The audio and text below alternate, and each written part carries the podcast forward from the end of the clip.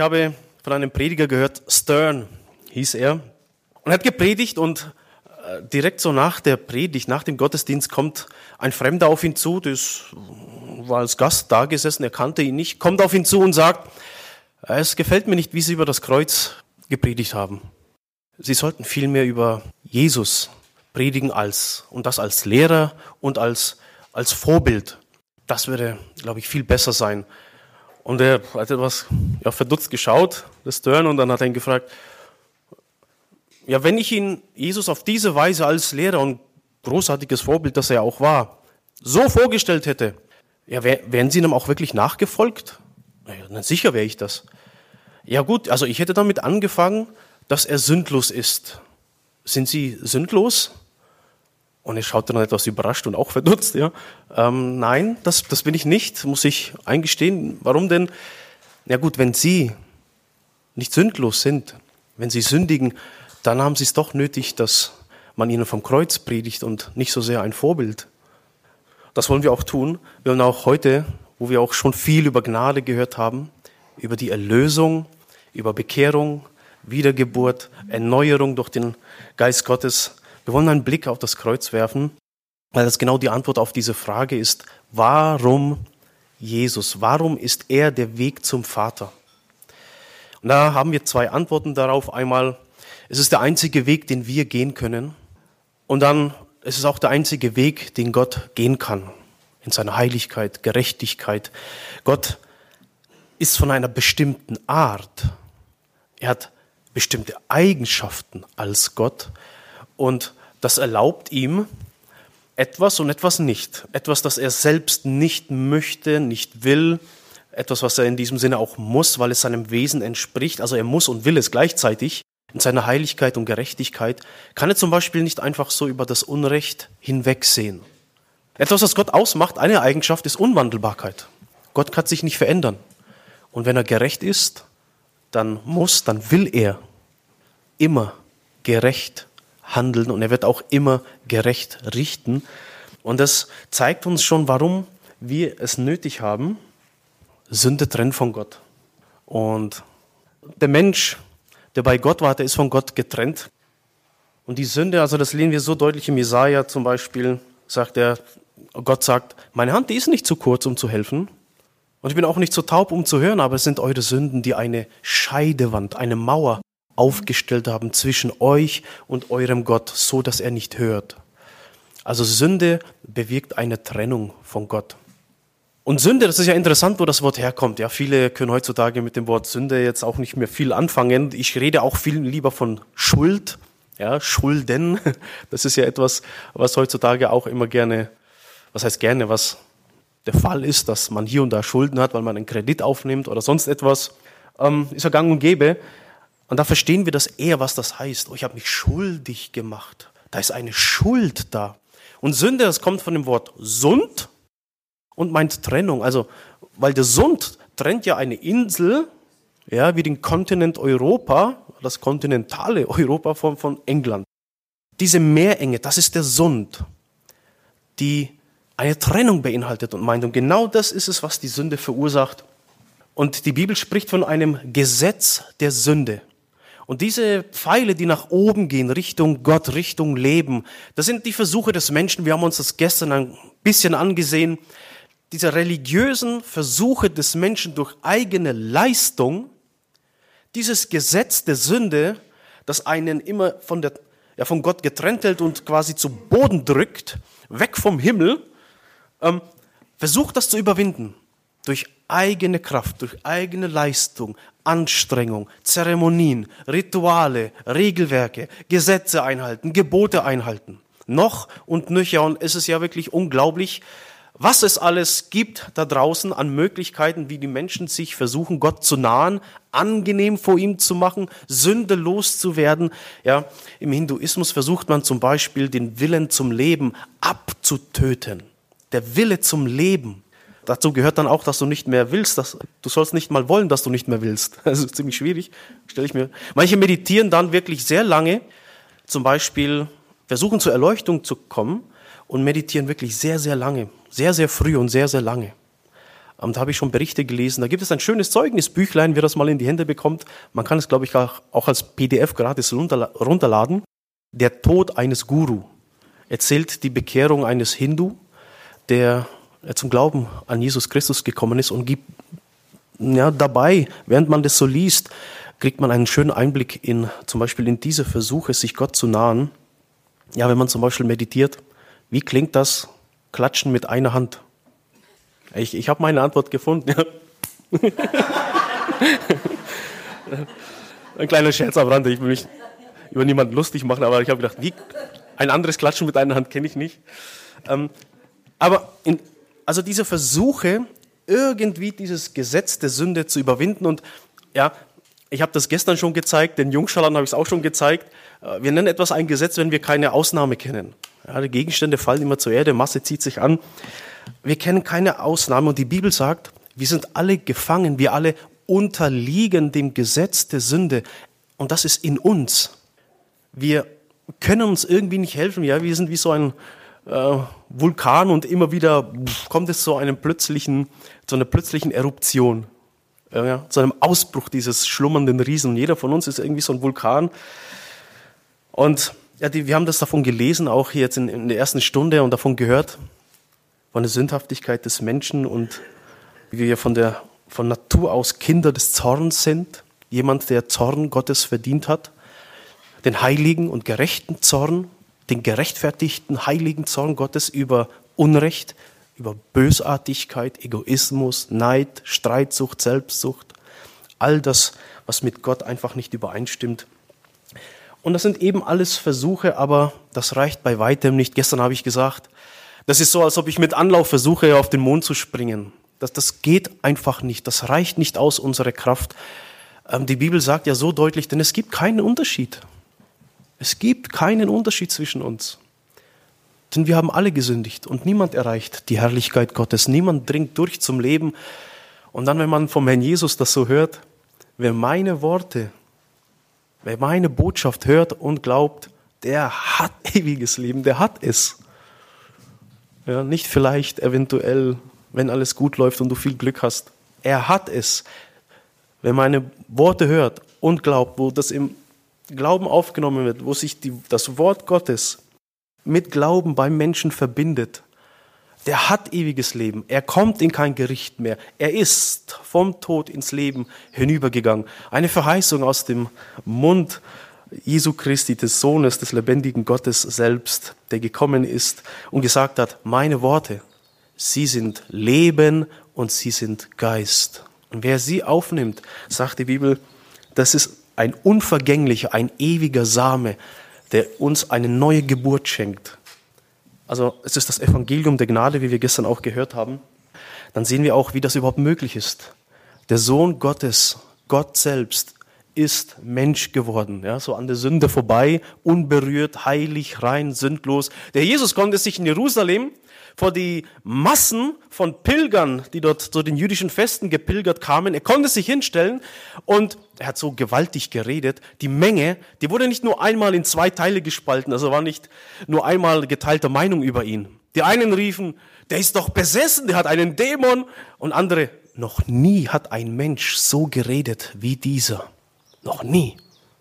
Und er konnte sagen, er hat auch viele Widersacher dort äh, und sagte, also hochgebildete, Gelehrte, ja, in Jerusalem, die Hochburg der Gottesgelehrsamkeit. Wenn du eine Frage hattest, äh, die mit Religion und Glauben zu tun hatte, musstest du nach Jerusalem gehen und dort wurde das geklärt.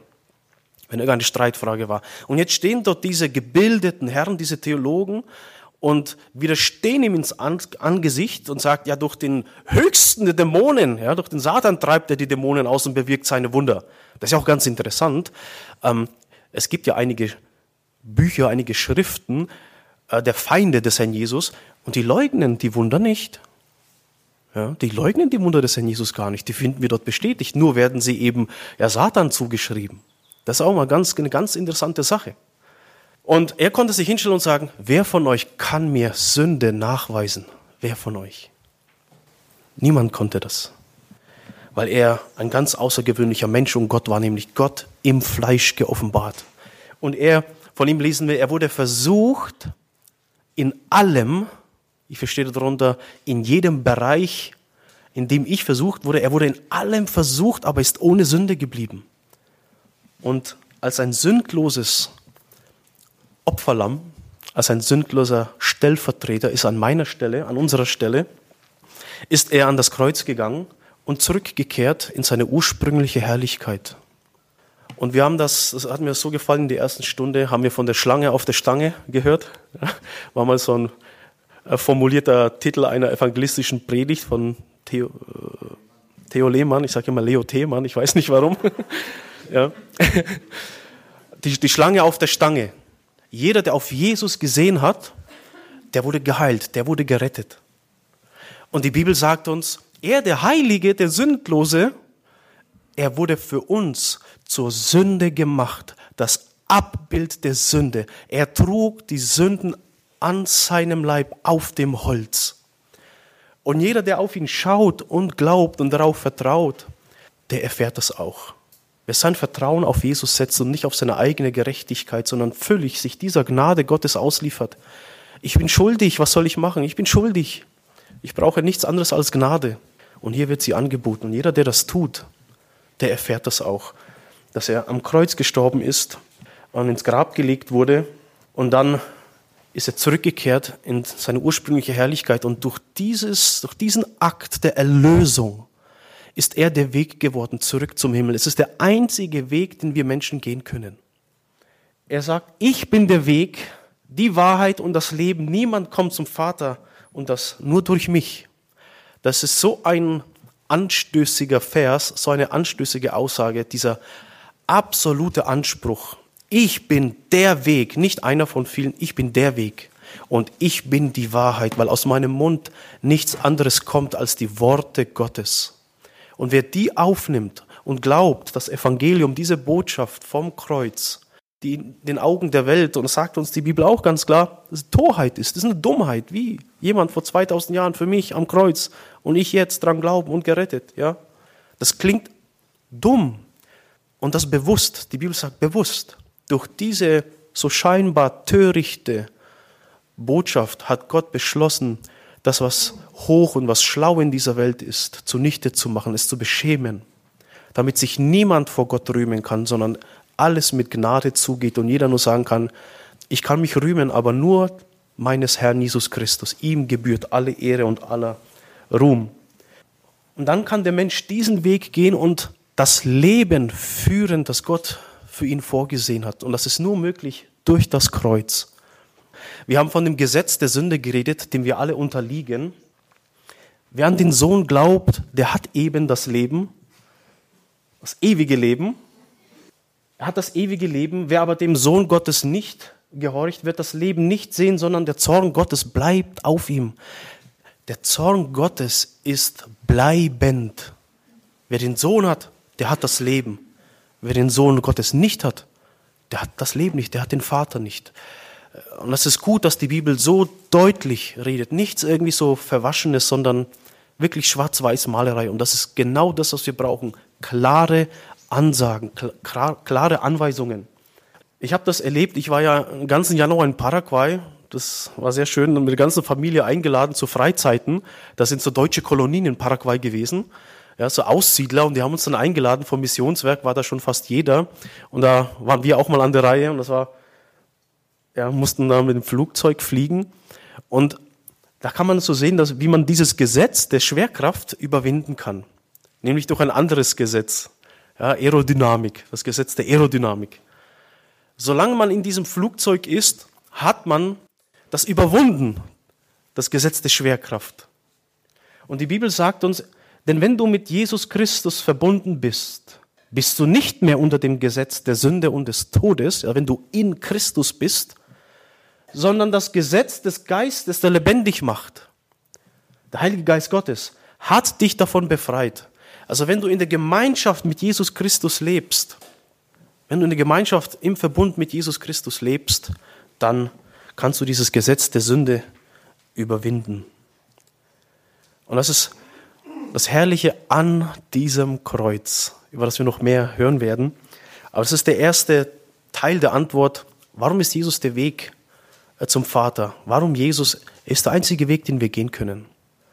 Das ist der einzige Weg, der uns taugt. Der Weg des Kreuzes, das ist ein Weg, den die einfältigsten und schwächsten Menschen gehen können. Wir haben es gehört in der ersten Stunde.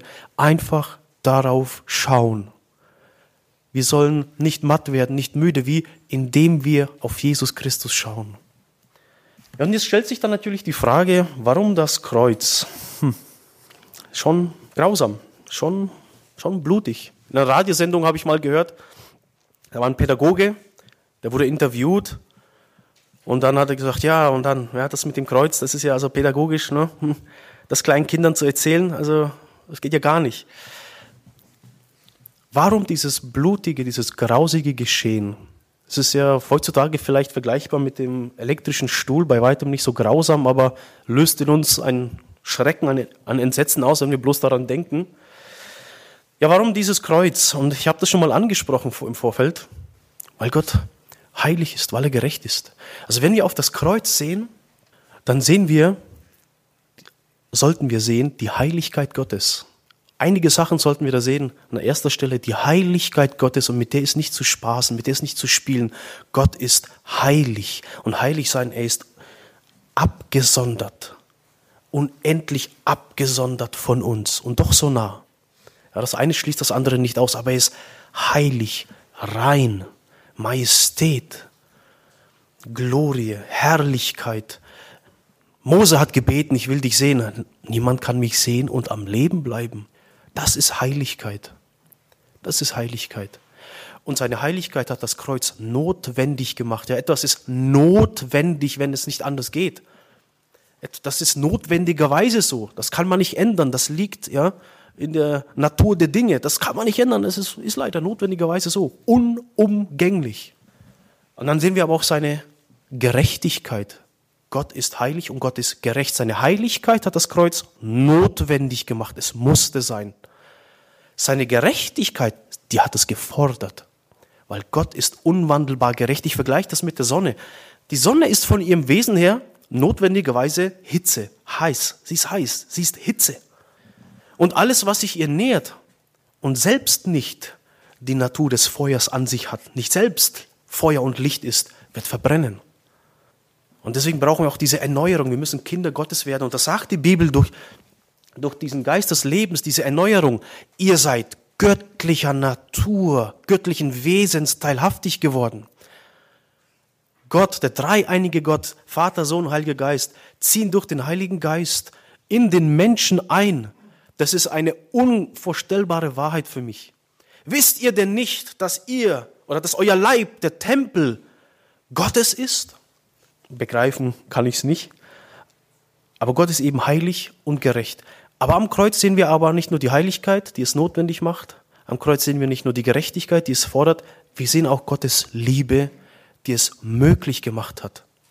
Weil Gott ist am Kreuz heilig und gerecht, aber auch gnädig und barmherzig heilig und gerecht in dem Sinne, ja, dass jede Sünde ihre gerechte Vergeltung empfängt, sei sie noch so groß und noch so klein, aber gleichzeitig kommt seine Gnade und Barmherzigkeit, seine Liebe hinzu, indem er die Strafe selber auf sich nimmt.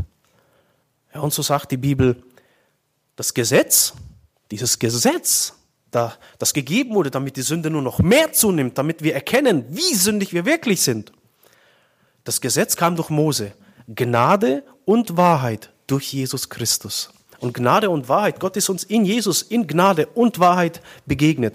Unbestechliche Aufrichtigkeit und eine strenge Reinheit bei dem Herrn Jesus. Autorität, Wahrheitsliebe, schonungslose Aufdecken von Heuchelei und von Sünde, aber gleichzeitig absolute Gnade, Annahmebereitschaft, Vergebung, Liebe bis hin zum Tod. Das ist in Jesus zusammengekommen. Also wir haben Heiligkeit, Gerechtigkeit, Liebe. Aber am Kreuz, was sehen wir da gleichzeitig noch? Wir sehen unsere Ohnmacht. Unsere Ohnmacht, unsere Unfähigkeit, uns selbst zu erretten. Jemand anderes musste es für uns tun. Und gleichzeitig sehen wir dann die Größe unserer Schuld.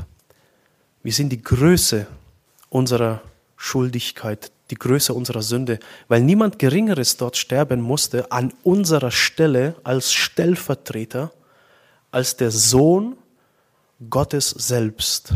Es musste ein ewiges Opfer sein, weil unsere Schuld ewig ist. Und das muss ich jetzt ein bisschen erklären mit der Autorität.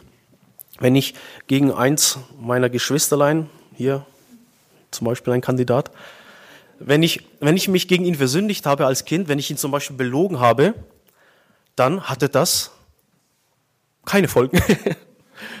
Kaum, ja. Sagen wir es mal so. Weil wir von der Autorität her gleichgestellt waren. Wir waren gleichgestellt. Habe ich aber meine Eltern belogen, dann hatte das Konsequenzen. Weil sie in einer höheren Autorität als meine Geschwister standen. Obwohl es ein oder dasselbe Vergehen ist, eine Lüge. Belüge ich jetzt aber einen Polizisten, der noch in Autorität über meiner Mutter steht, über meinen Eltern, dann kann ich schon mit einem Bußgeld rechnen. Belüge ich aber einen Richter, dann kann ich sogar schon ins Gefängnis kommen. Das Vergehen, die Lüge, eine Lüge bleibt gleich, nur die Autorität ändert sich und mit der Autorität steigt auch die, die Schwere der Strafe, die Schwere der Schuld. Jetzt ist aber Gott in einer ewigen, unendlichen, absoluten Autorität. Und jede Beleidigung gegen seine Majestät hat ewige Konsequenzen. Unsere Sünde gegen den ewigen Gott hat ewige Folgen, eine ewige Trennung, eine ewige Verbannung, eine ewige Verdammnis von seinem heiligen Angesicht weg. Und deswegen musste am Kreuz jemand sein, und das sagt die Bibel ganz deutlich im Hebräerbrief, Kapitel 2, ab Vers 14, da sagt die Bibel ganz deutlich, dass er uns in allem gleich werden musste. Wir sind Fleisch und Blut, also Menschen, und deswegen musste er genauso Mensch werden wie wir. Hebräerbrief Kapitel 2 ab Vers 14. Weil nun die Kinder Blutes und Fleisches teilhaftig sind, das heißt, weil jetzt, weil sie nun Menschen sind, hat auch er in gleicher Weise daran Anteil gehabt, um durch den Tod den zunichte zu machen, der die Macht des Todes hat. Das ist den Teufel. Und um alle die zu befreien, die durch Todesfurcht das ganze Leben hindurch der Knechtschaft unterworfen waren. Und dann sagte er, er nimmt sich der Nachkommenschaft Abrahams an, also Abraham, der Vater des Glaubens. Jeder, der ein Kind Abrahams ist, das heißt, der den gleichen Glauben hat wie er, der auf Gottes Wort vertraut, der wird gerettet, der wird sich, dessen nimmt er sich an. Also wir sehen die Größe unserer Schuld am Kreuz, unserer Sündhaftigkeit, der Gott im Fleisch musste dafür sterben. Also er muss so klein sein wie wir. Warum? Damit er unseren Platz einnimmt, damit er unser Stellvertreter sein kann. Gleichzeitig muss er so groß sein wie derjenige, gegen den wir uns versündigt haben. Er muss genauso groß sein wie unsere ewige Schuld. Also er muss Mensch sein wie wir und er muss ewiger Gott sein in einer Person. Und darum ist Jesus ausreichend klein und ausreichend groß. Er ist ein vollumfänglich ausreichender, perfekter, vollkommener Erlöser. Und nur Jesus Christus, nur dieser Weg durch Jesus Christus, dieser Weg der Erlösung ist möglich durch Jesus. Alle anderen Vorstellungen, alles andere, das auf etwas anderen aufbaut, einen anderen Erlöser anbietet, wie es verschiedene Sondergemeinschaften auch in der Christenheit tun. Die sagen, das ist nicht Gott und Mensch in einer Person, das ist ein Engel, ein Geschöpf, ein Geschöpf, das Mensch geworden ist und am Kreuz für uns gestorben ist. Dann merken wir, so einer, so ein Erlöser, der ist nicht groß genug, um unsere ewige Schuld sühnen zu können. Warum? Der Unterschied zwischen dem ewigen, unendlichen Schöpfer und dem zeitlichen Geschöpf wie groß ist da der Unterschied zwischen dem Unendlichen und dem Endlichen, dem Ewigen und dem Zeitlichen? Dieser Unterschied ist unendlich groß, unüberbrückbar. Und jeder andere Erlöser, der nicht Gott und Mensch in einer Person ist, kommt unendlich zu kurz, um als Erlöser überhaupt hier auf den Plan zu kommen. Es muss Jesus sein, der gesagt hat, wenn ihr nicht glaubt, dass ich bin, werdet ihr in euren Sünden sterben.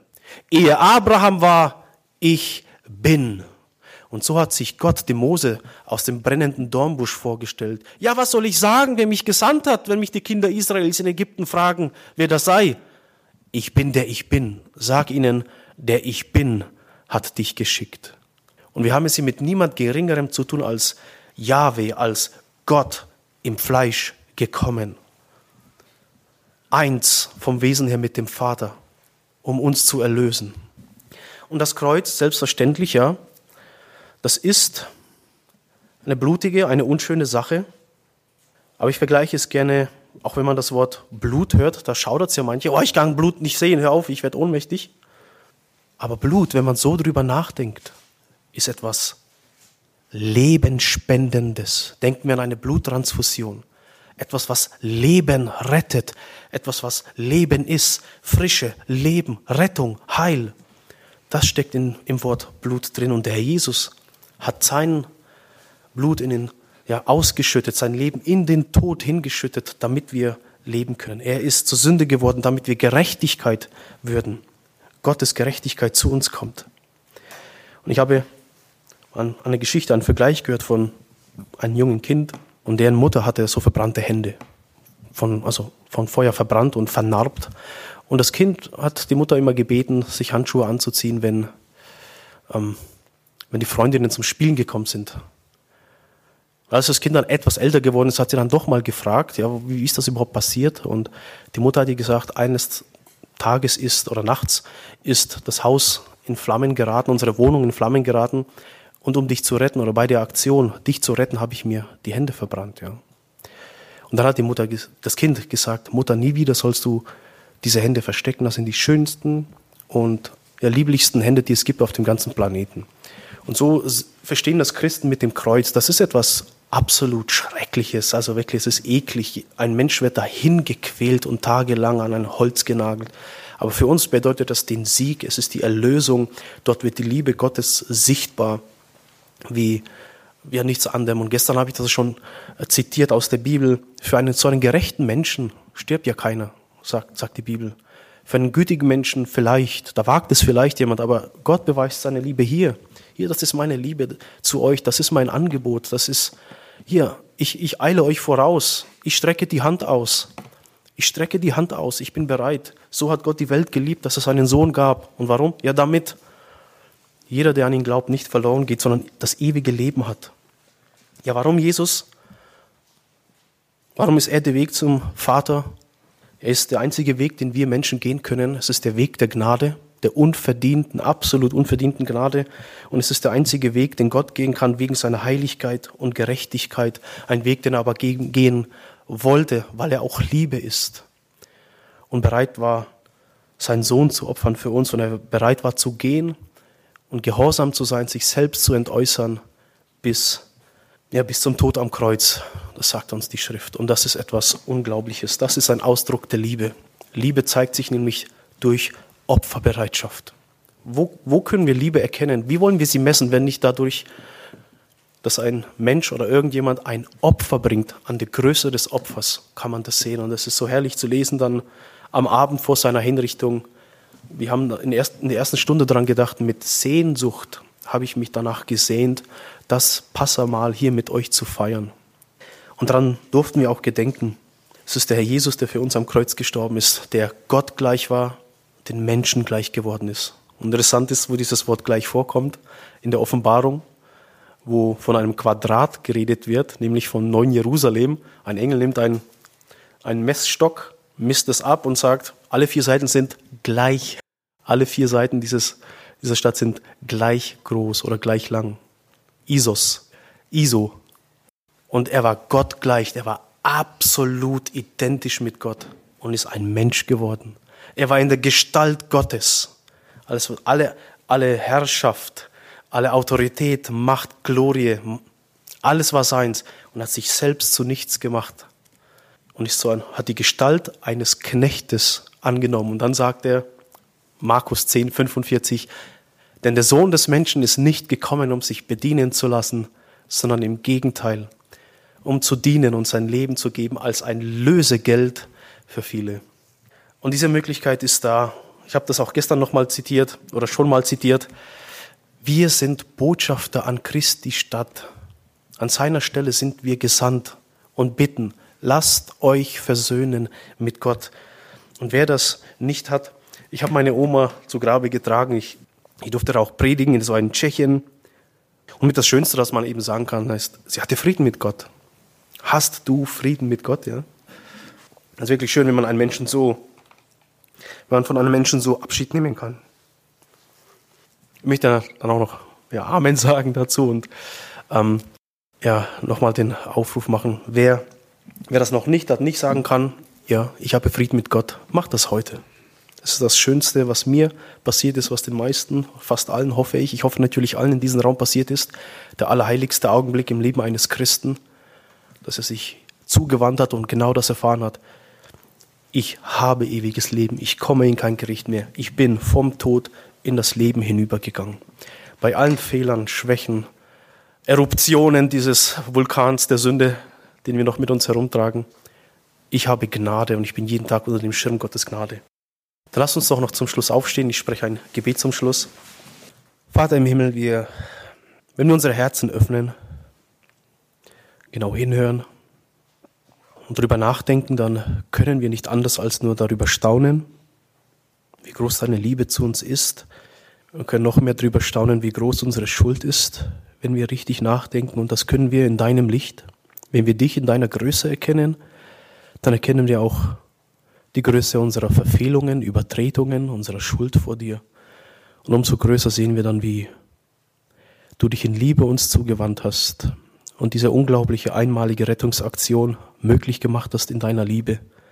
Und du, Herr Jesus, unser Herr, Sohn des lebendigen Gottes, wie ein Blitzableiter, hast du die ganze Wucht der Heiligkeit und Gerechtigkeit Gottes entgegengenommen, den Tod für uns geschmeckt, aber Du hast dieses ewige, dieses Gesetz von Saat und Ernte durchbrochen, indem du aus den Toten wieder auferstanden bist.